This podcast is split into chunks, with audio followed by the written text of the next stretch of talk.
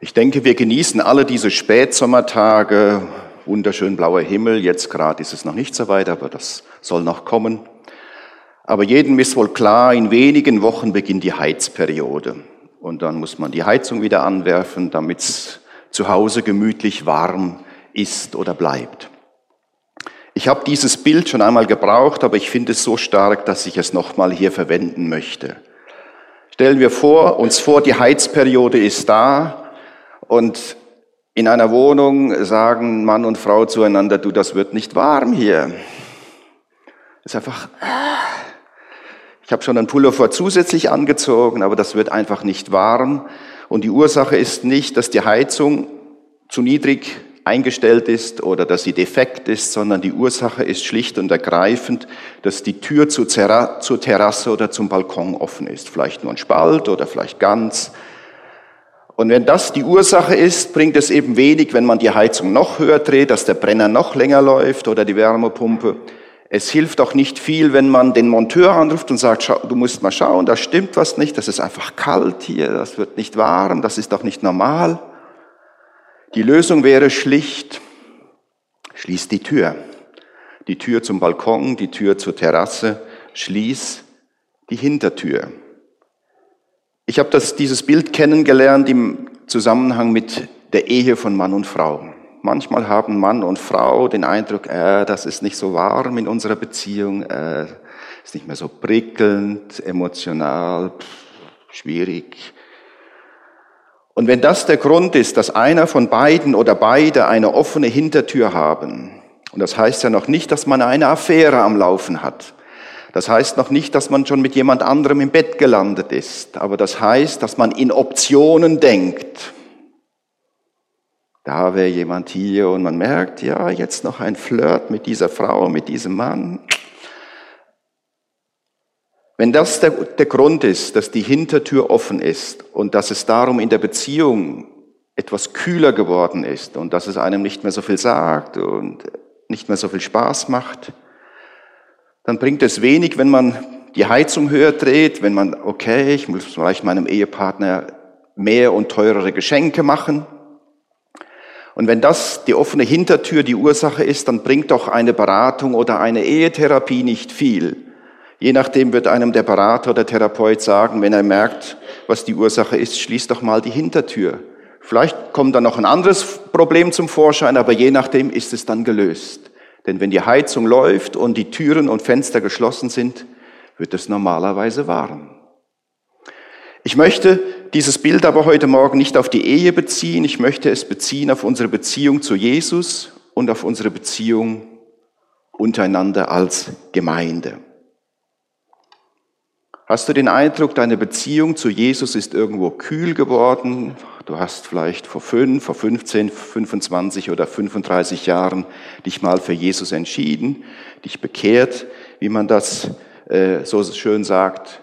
Aber irgendwie ist es kühl geworden und du merkst, ja, äh, ich bin schon etwas unverbindlicher geworden in meiner Nachfolge. Hat es zu tun mit einer offenen Hintertür? Du hast noch nicht den Glauben äh, auf die Seite gelegt, aber hast du eine offene Hintertür, denkst in Optionen, nimmst es nicht mehr so genau mit der Beziehungspflege zu Jesus, mit der Nachfolge. Und andererseits, ja, ich rede jetzt zu denen, die hier zur Gemeinde gehören. Du bist seit fünf, 15, 25 Jahren dabei es gab eine Zeit, da warst du vielleicht jeden Sonntag hier im Gottesdienst, hast noch mitgearbeitet, dich finanziell engagiert, aber irgendwie denkst du, ja, sind das noch meine Leute? Also ich glaube, ich schalte jetzt mal einen Gang zurück, gehe äh, ein Stück in die Unverbindlichkeit und vielleicht ist das der Grund, die offene Hintertür das Denken in Optionen. Man muss ja nicht gerade denken, ich wechsle jetzt die Gemeinde, aber gerade man kann es zuspitzen am Sonntagmorgen, Gottesdienst. Gottesdienstbesuch ist eine Option, aber das gibt's noch andere. Und das ist das Thema heute Morgen, dazugehören zu Jesus, zur Gemeinde. Ich möchte es gerade am Anfang sagen, es geht nicht darum, ein neues Gesetz aufzustellen. Du musst. Erstens, zweitens, drittens. Aber ich möchte doch äh, euch ein paar Gedanken vorlegen und hoffe, dass sie etwas auslösen bei euch und dass sie euch helfen, ein paar Prioritäten zu überdenken. Und zu diesem Thema lese ich den Text vor, der auch schon zum Abendmahl gehört und ich werde ihn nachher nicht mehr vorlesen, denn hier kommt sehr schön zum Ausdruck, was es heißt, dazugehören.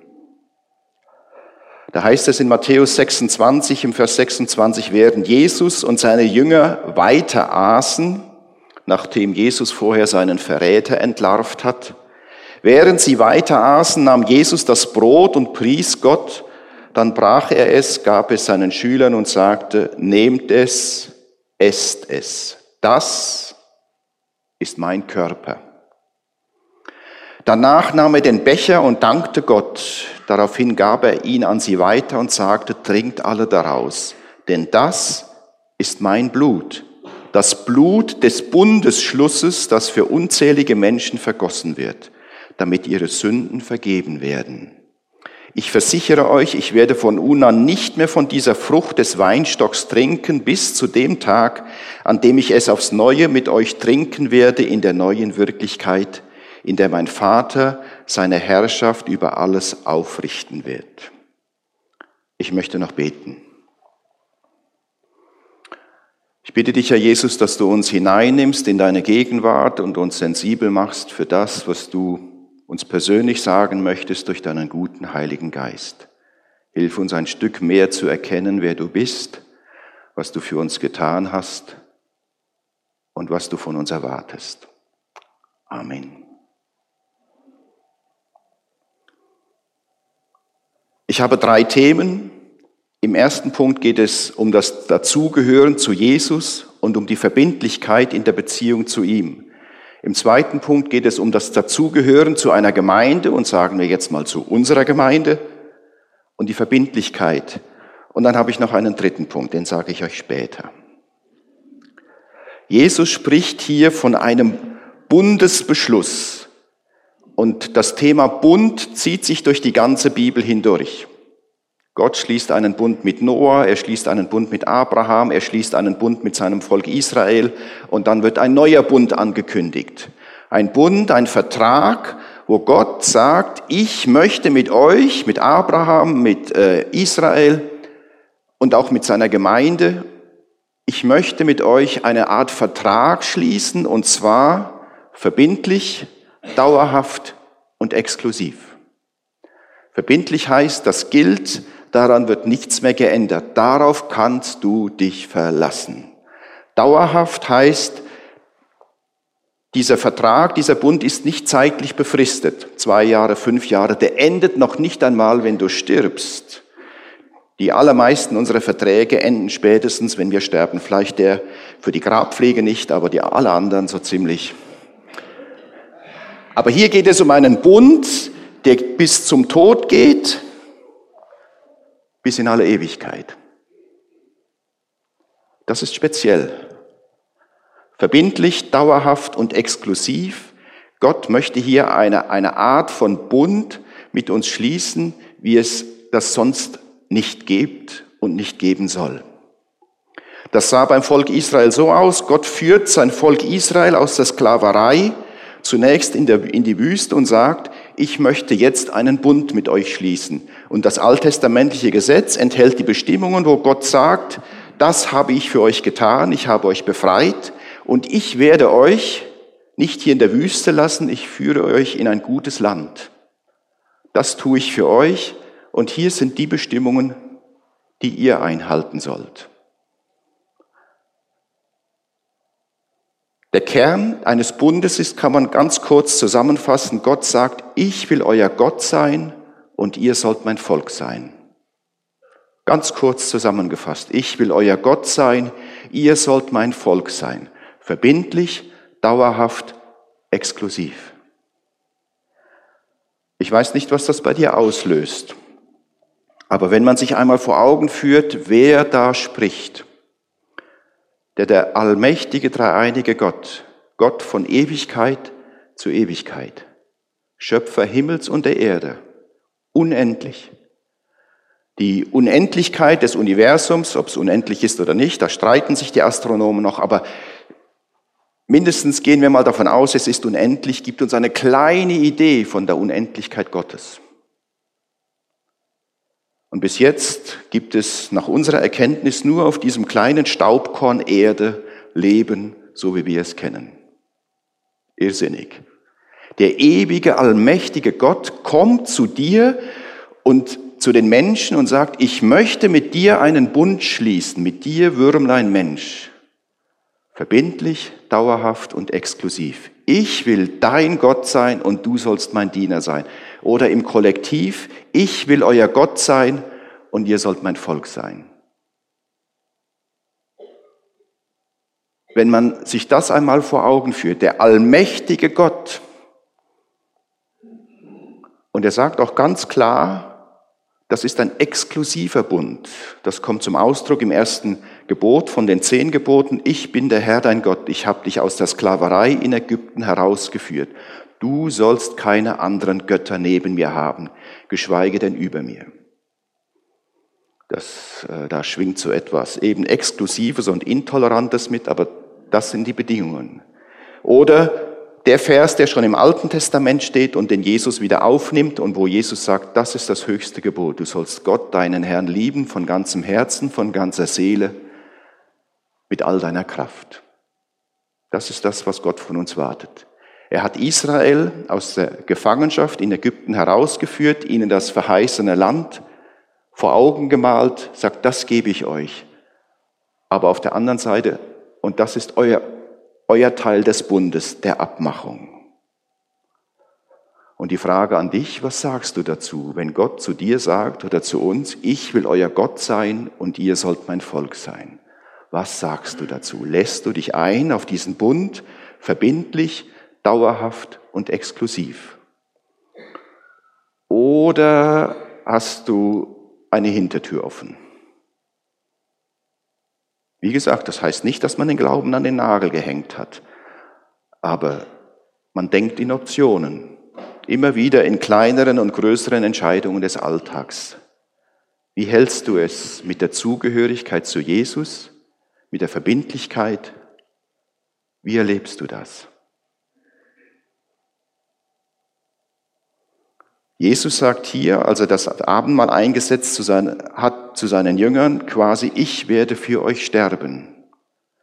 Und ich schließe mit euch einen Bund und ich werde diesen Bund mit meinem Blut besiegeln. Und das, da war nicht die Idee, dass er in seinen Finger sticht und nachher einen blutigen Abdruck auf irgendein Stück Papier macht. Wenn Jesus sagt, dieser Bund, der ich besiegle ihn mit meinem Blut und sage dadurch, Leute, es gilt, ihr könnt euch drauf verlassen. Ich weiß, wer ihr seid. Kurz vorher war vom Verräter die Rede. Ich weiß, wer ihr seid. Ich will trotzdem einen Bund mit euch. Dauerhaft, verbindlich und exklusiv. Und er hat ihn nicht mit einem Tropfen Blut besiegelt, sondern, wenn man so will, mit seinem ganzen Blut, mit seinem Leben. Wenn das nicht gilt, was könnte oder hätte Jesus sonst noch tun sollen, um zu sagen, es ist mir ernst? Und die Frage an dich, was sagst du dazu? Der zweite Punkt, dazugehören zu einer menschlichen Gemeinschaft, verbindlich dazugehören zu einer menschlichen Gemeinschaft und zugespitzt hier zu unserer Gemeinde. Ich weiß, das hat sich auch bis zu mir herumgesprochen, wir leben im Zeitalter des Individualismus. Und das heißt, Menschen tun am liebsten das, was sie wollen, nehmen nicht mehr so gerne Rücksicht auf andere, lassen sich nicht mehr so gerne etwas vorschreiben. Äh, und eben alles, was Gemeinschaft angeht, hat so den Hauch der Unverbindlichkeit. Und wenn man will, kann man das noch noch weiterziehen. Die französische äh, Philosophin Simone Weil, die äh, schon seit geraumer Zeit verstorben ist, die hat einmal gesagt, äh, und vielleicht muss ich einleitend sagen, dazugehören zu einer Gemeinschaft hat auch damit zu tun, oder dazugehören zu einer Beziehung, in einer fixen Beziehung, hat auch mit einer Verwurzelung zu tun in dieser Beziehung und in dieser Gemeinschaft. Und sie hat einmal gesagt, die Verwurzelung ist wohl das wichtigste und am meisten verkannte Bedürfnis der menschlichen Seele. Es zählt zu denen, die sich nur sehr schwer definieren lassen. Die Entwurzelung ist mit Abstand die gefährlichste Krankheit der menschlichen Gesellschaften, denn sie vervielfacht sich selbst. Wer entwurzelt ist, entwurzelt auch andere. Wer verwurzelt ist, entwurzelt niemand. Und wenn ich mich umschaue in Europa, in den verschiedenen demokratischen Gesellschaften, nehme ich sehr viel Unruhe wahr. Und mein persönlicher Eindruck und meine Überzeugung ist, das hat auch mit dieser Entwurzelung zu tun. In England haben die eine unsägliche Diskussion über den Brexit hin und her, rauf und runter. In Frankreich hatten wir das mit den Gilets jaunes, das ist im Moment etwas ruhiger. Der spanische Ministerpräsident hat ungeheure Mühe, eine Regierung zusammenzustellen und dann ist da noch der Katalonien-Konflikt. In Italien hätte es fast Neuwahlen gegeben, das ist jetzt mal abgewendet, schauen, wie das weitergeht. In Deutschland mischt die AfD die Gesellschaft auf. Hierzulande ist es noch vergleichsweise ruhig, aber hier und da bricht irgendwo eine Unruhe auf, wie zum Beispiel gestern. Da gehen Christen durch Zürich und äh, demonstrieren für, am, am Marsch fürs Labbe und plötzlich finden andere, das kann man so nicht stehen lassen, eine Gegendemonstration, dann fliegen Steine, da werden äh, Container in Brand gesetzt. Plötzlich ist eine Unruhe da. Und die Frage ist jetzt an dich, wenn wir mal das Ganze etwas wieder, den Horizont etwas enger machen. Wo bist du verwurzelt? Wo gehörst du dazu? Und ich rede jetzt zu denen, die unserer Gemeinde gehören. Kannst du sagen, wenn du dich so umschaust, das sind meine Leute. Da gehöre ich dazu. Oder denkst du, ja, äh, will ich zu denen dazugehören? Also, ja, ich weiß, also ich weiß nicht.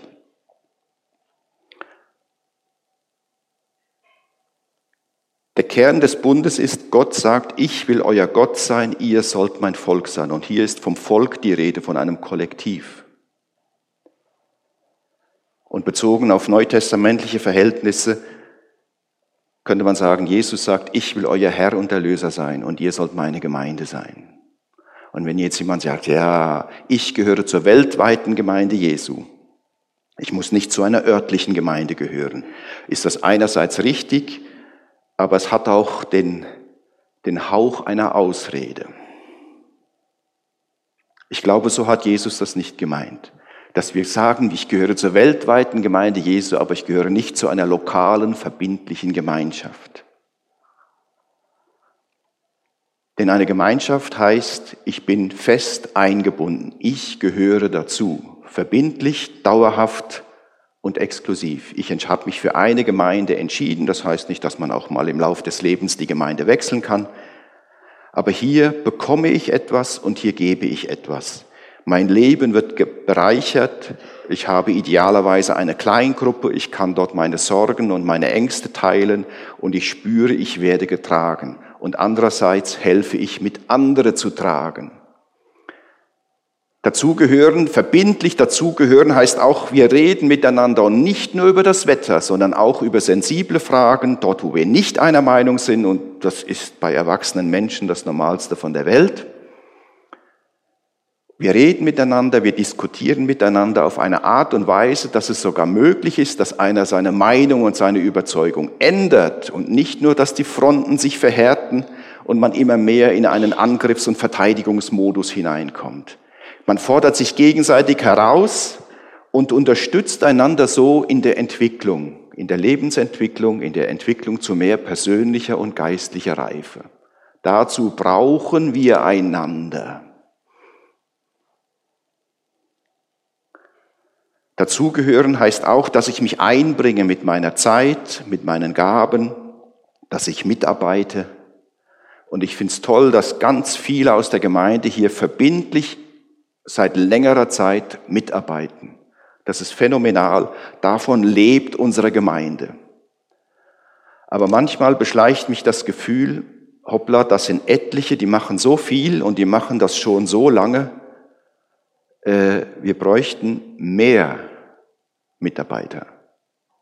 Es wäre eigentlich nötig, dass noch Menschen zusätzlich in die Mitarbeit einsteigen, um sich dort einzubringen, wo Gott sie begabt hat.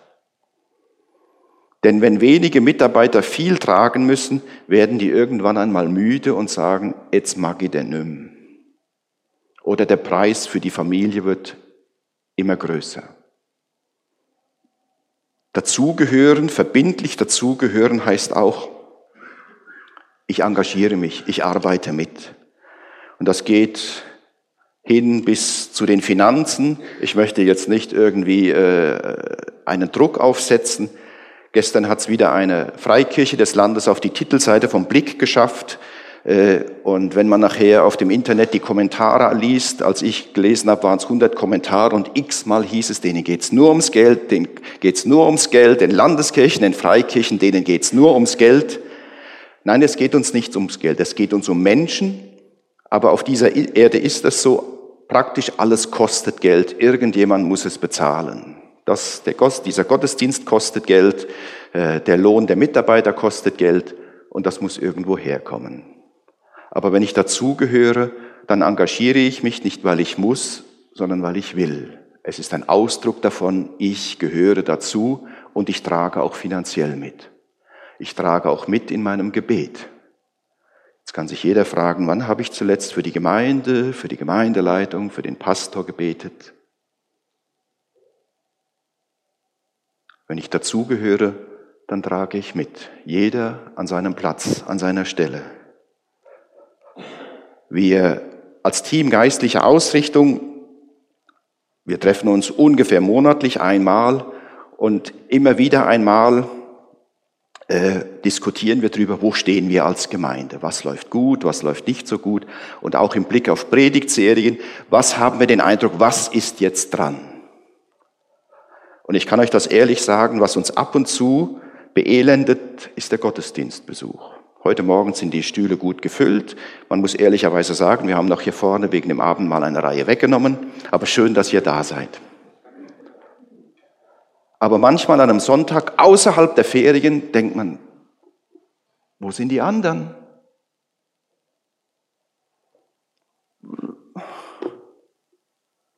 Natürlich, es ist so viel los und wir leben im Zeitalter des Individualismus, aber es ist auch eine Frage der Prioritäten. Wie ist es mit deiner Dazugehörigkeit, mit deiner Verbindlichkeit? Hast du eine Hintertür geöffnet? Denkst du in Optionen, Bezug auf den Gottesdienst, auf dein Geld, auf äh, deine Zeit? Oder sagst du, nein, das sind meine Leute. Ich gehöre dazu. Ich gehöre gern dazu. Zu dem Hufe. Und wenn man mit dieser Haltung lebt, ich gehöre dazu, ich gehöre gerne dazu, hat man eine völlig andere Wahrnehmung. Und dann wird es auch warm, ohne dass man einen Monteur kommen lassen muss. Jesus spricht davon, ich gebe mein Leben für euch. Er sagt das hier. Und wenn Jesus eine Hintertür offen gehabt hätte, dann wäre er in Gethsemane abgehauen. Stockdunkel, keine Straßenlampen, äh, keine Überwachungsanlagen. Er sagt zu seinen Jüngern, hey, mir geht's nicht gut, ich habe einen sehr schweren Weg vor mir, seid so gut, wacht mit mir, helft mir im Gebet. Und nach dem guten Essen des Passafestes sind alle eingeschlafen. Und Jesus ringt mit seinem Vater und er sagt ganz deutlich, hey, wenn es irgendeine Möglichkeit gibt, dass das nicht sein muss, der Weg ans Kreuz, dann bin ich froh. Aber wenn du Gott sagst, nein, es gibt keinen anderen Weg, es gibt keinen, du musst jetzt da durch, dann mache ich's. Wenn Jesus eine Hintertür offen gehabt hätte, wäre er in dem Moment abgehauen und niemand hätte ihn gefunden. Ab durch die Dunkelheit. Sie hätten ihn nicht geschnappt. Aber Jesus hatte keine offene Hintertür. Die Hintertür war zu. Nicht mein Wille geschehe, sondern dein Wille, auch wenn es das bedeutet, dass, dass er den Weg ans Kreuz geht. Jesus sagt, ich möchte dein Herr und Erlöser sein und ich möchte, dass ihr meine Gemeinde seid. Und er hat es besiegelt mit seinem Blut.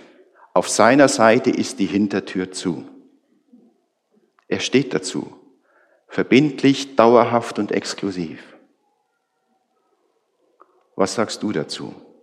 Was ist deine Antwort? Das Thema dazugehören ist für mich eben im Zeitalter des Individualismus, im Zeitalter, wo so viel anderes läuft, ein wichtiges Thema. Wo bin ich verwurzelt? Wo gehöre ich dazu? Ich weiß, das ist in der Umsetzung nicht immer ganz einfach.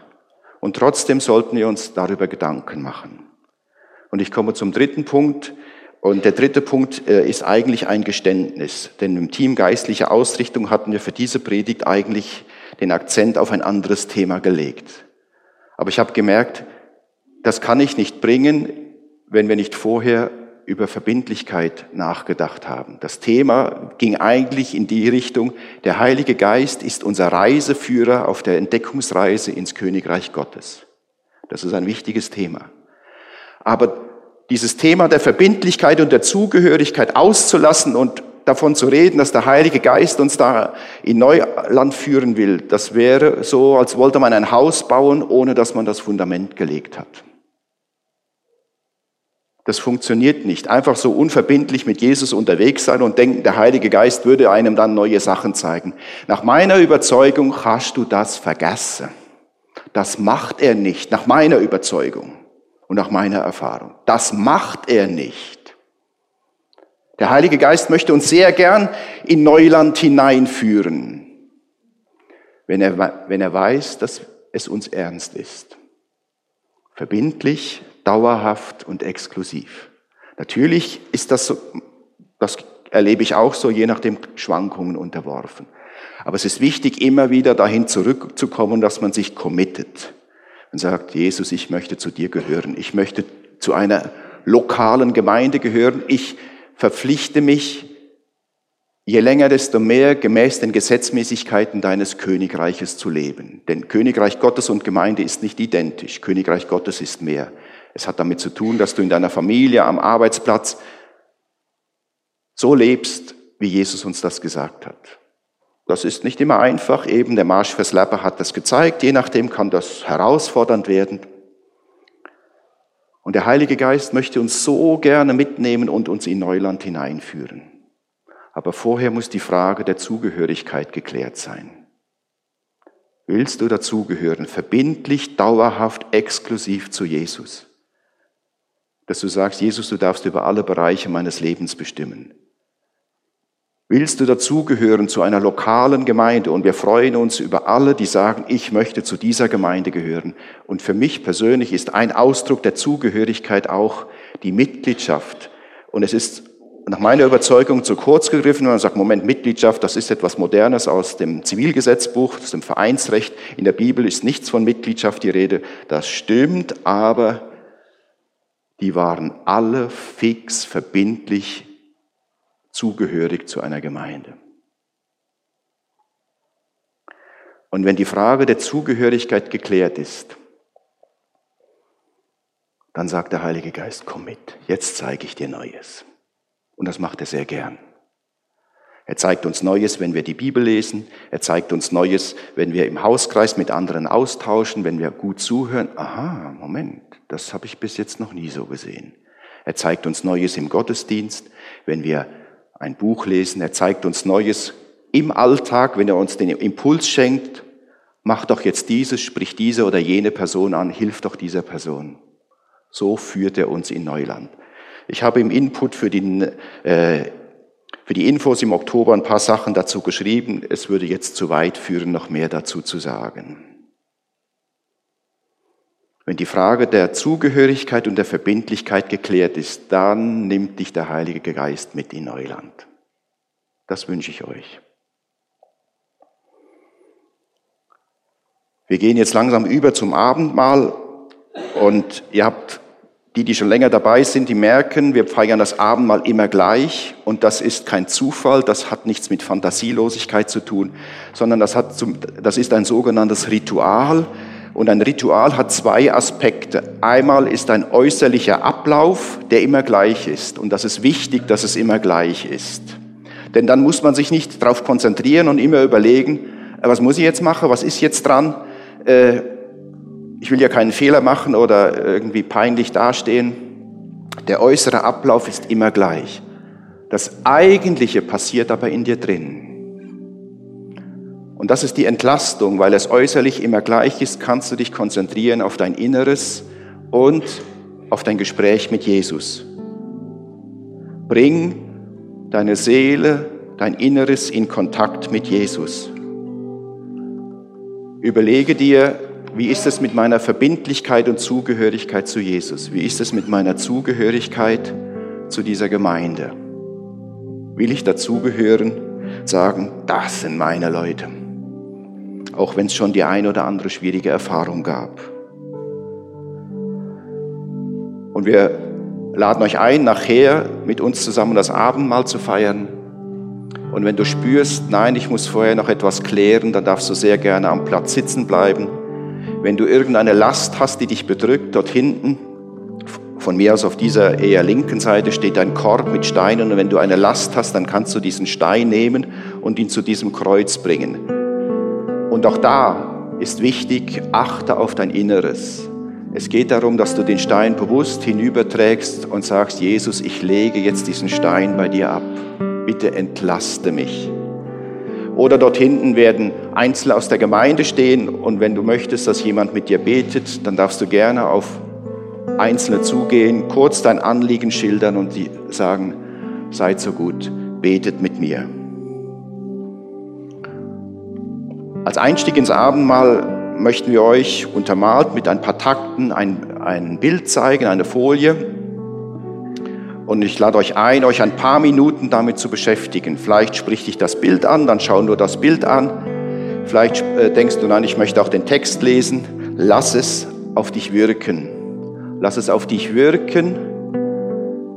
Vielleicht ist es nur ein Teil dieser Strophe, vielleicht ist es nur eine Zeile, vielleicht ist es nur Teil einer Zeile.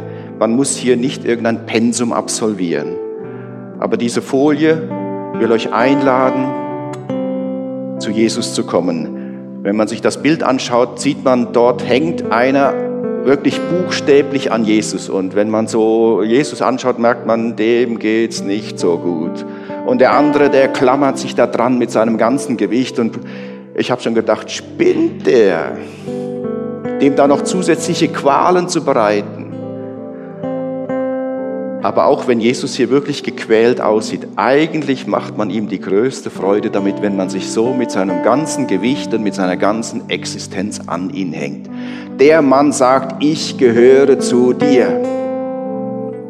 Und das kommt auch nachher in diesen zwei Strophen von Paul Gerhard zum Ausdruck. Nehmen wir uns ein paar Minuten Zeit, lass das auf dich wirken, schau, was es bei dir auslöst, bring dein Inneres ins Gespräch mit Jesus.